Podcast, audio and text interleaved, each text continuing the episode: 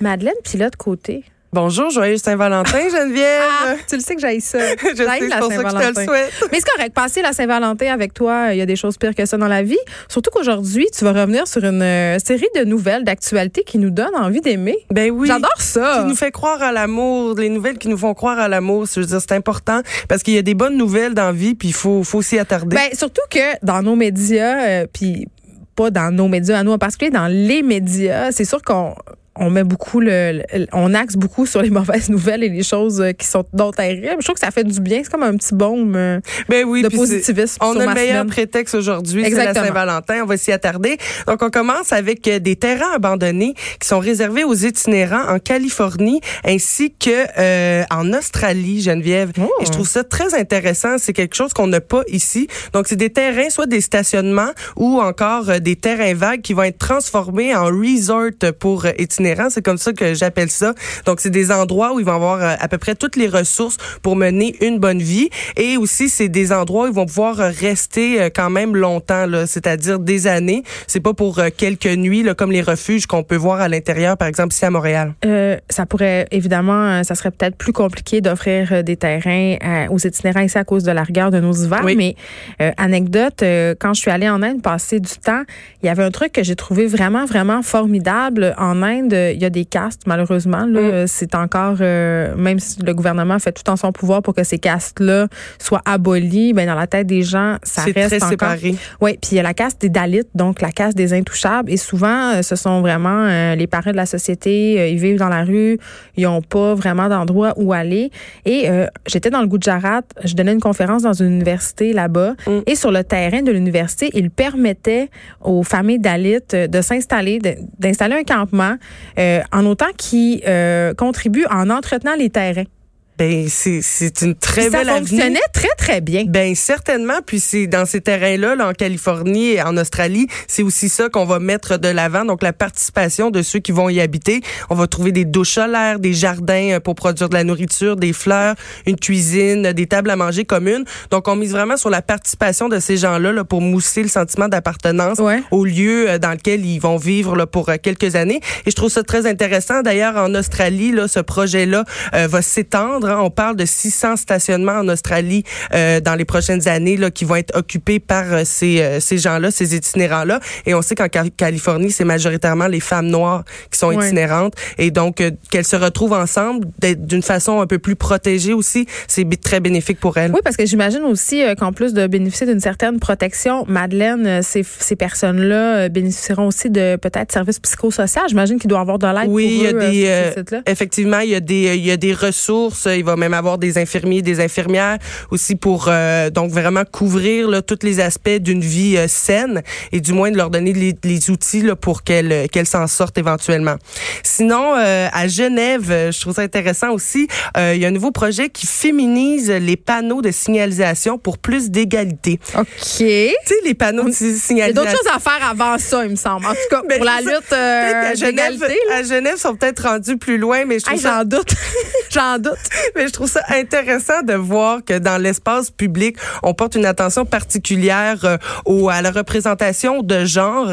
Et donc, euh, si on se rappelle les, euh, les, les pancartes là, de passage piéton, par exemple ici, ça va souvent soit juste être un homme ou un homme et une femme, un couple hétéronormatif. Mais à Genève, on a eu le souci de d'inclure un peu plus de diversité dans l'environnement urbain. Donc, on peut retrouver des panneaux, par exemple, avec une femme enceinte, une personne âgée, des couples homosexuels, deux femmes, là, par exemple. Donc, on va remplacer la moitié de ces panneaux de passage piéton-là pour des panneaux euh, moussant un peu plus la diversité. Moi, je veux juste dire euh, qu'ici même à Cube, Madeleine Pilote Côté, on fait notre part. On Mm. a des toilettes non genrées.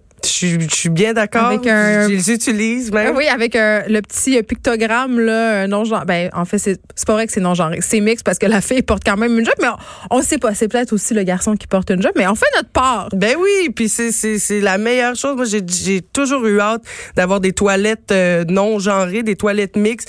Mais moi, je me pose la question pour vrai. euh, particulièrement, là, on digresse un peu, mais je trouve ça intéressant qu'on en parle, particulièrement à propos des toilettes non genrées. Euh, quand ce sont des toilettes uniques, là, c'est-à-dire euh, une porte qui se barre, où moi je peux entrer, où mon collègue masculin peut entrer, je trouve ça particulièrement euh, correct. Pour ce qui a trait aux toilettes où il y a plusieurs cabines, le fait de faire des toilettes non genrées on dirait que là, j'ai un, j'ai un petit bug parce que je me dis, au niveau de ma sécurité ou de d'être envahi dans mon intimité peut-être par des hommes quand je vais aux toilettes, ça, on dirait que ça me tente pas vraiment. Je trouve que c'est un espèce de safe space. Euh, ouais, c'est souvent. des toilettes où mhm. on a plusieurs cabines, je le répète. là. Mhm. Moi, personnellement, euh, j'ai tendance à penser que c'est une bonne chose d'être séparé. Imagine dans un bar. Tu sais comment ça pourrait devenir lourd. Oui, oui, je, je comprends. Parce qu'il y a certains bars que c'est ça, puis ça, c'est très, très lourd. Oui, oui, je comprends tout à fait qu'on peut se sentir un peu moins en sécurité dans des, dans des toilettes mixtes là, où il y a plusieurs cabines. Mais après ça, je pense que ça va plus loin, puis ce serait d'éduquer là, plus loin la population à ne pas euh, à ne pas agresser les gens dans des toilettes, euh, même si vous voyez une fille et vous êtes un homme. Et c'est vrai que pas agresser, c'est quand même la base. Mais c'est vrai, tu sais, dans un monde où il y en aurait pas d'agression, ben on n'aurait pas peur d'aller aux toilettes avec des gars. Oui, mais c'est pas aussi que j'ai peur, c'est euh, c'est le fait que je sais pas, j'ai vraiment envie que quelqu'un m'entende pisser en même temps? Ou ou décoller ta, ta serviette sanitaire. C'est tout du socio-constructivisme dans le fond. Puis quand je veux souligner au passage que quand il y a une trop longue file à la toilette ben oui, par exemple. dans celle des gars, puis que les gars d'habitude sont super mal à l'aise. Ben je regarde pas votre pénis, la gang. Mais dans un spectacle, les femmes, allez dans la toilette des gars, sinon vous allez manquer. Mais ça, on va tous vous allez manquer la deuxième partie du spectacle. Mm. Euh, sinon, euh, il y a un village pour les enfants abandonnés qui a été créé en 2015 par un Mais Suisse. Ça, ça me donne pas le goût d'aimer, ça me donne le goût de pleurer. Qui s'appelle, ben ça donne le goût d'aimer ces enfants-là, Geneviève. on en veut. On veut les aimer, on veut les aider. Donc, il a fondé euh, avec sa compagne, Monsieur Hubert, le village des enfants de l'Atlas. Donc, ce village situé aux environs de Marrakech, entièrement consacré aux enfants abandonnés. Donc, depuis 2015, euh, il y, a, des jeunes qui vont habiter là et à ce jour, il y a 110 jeunes bénéficiaires qui sont logés, nourris, éduqués, soignés. On parle d'une véritable forteresse là qu'est le village et qui a été construit à cette fin à la pour aider ces jeunes-là à, à entrer dans la vie adulte puis d'avoir des, des, ressources. Donc lui, c'est un ancien entrepreneur dans le secteur des assurances qui a dépensé comme une bonne partie de ses biens. On parle de 2 millions d'euros pour créer ça. Maintenant, euh, il, il, continue de financer ça, mais il y a des gens qui l'aident aussi.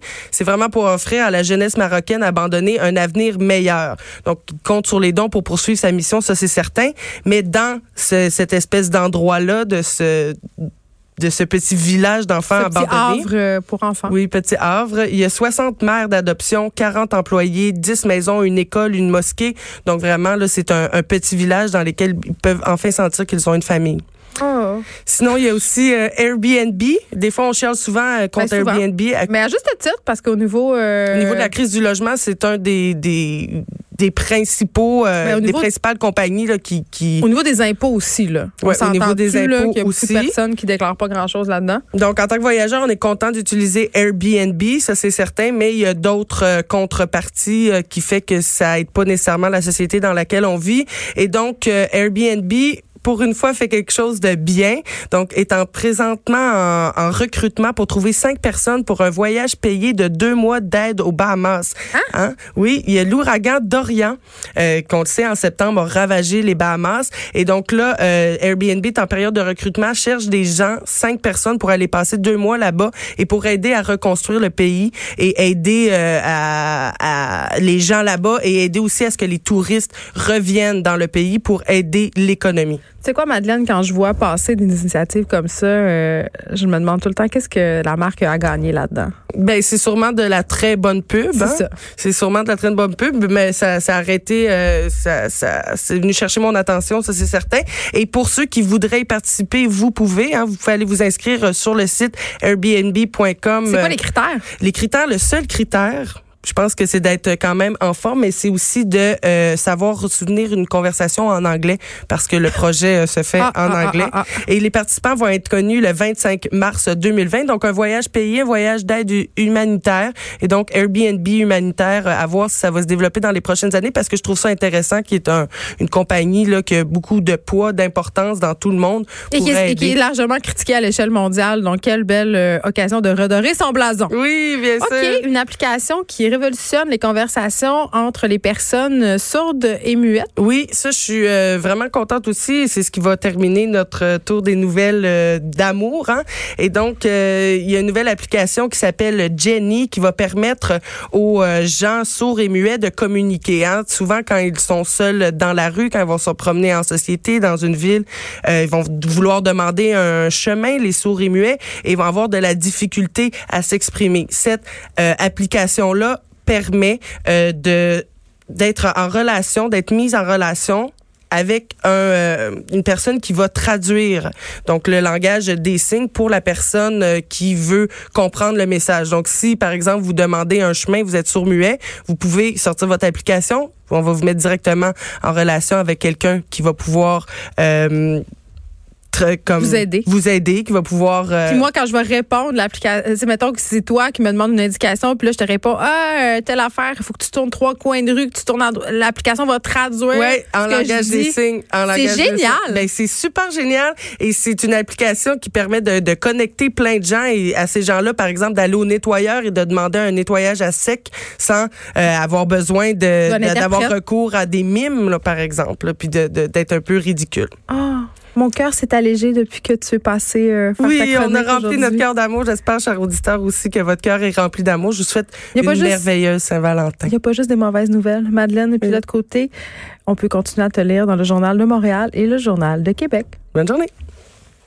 De 13 à 15, les effrontés. Cube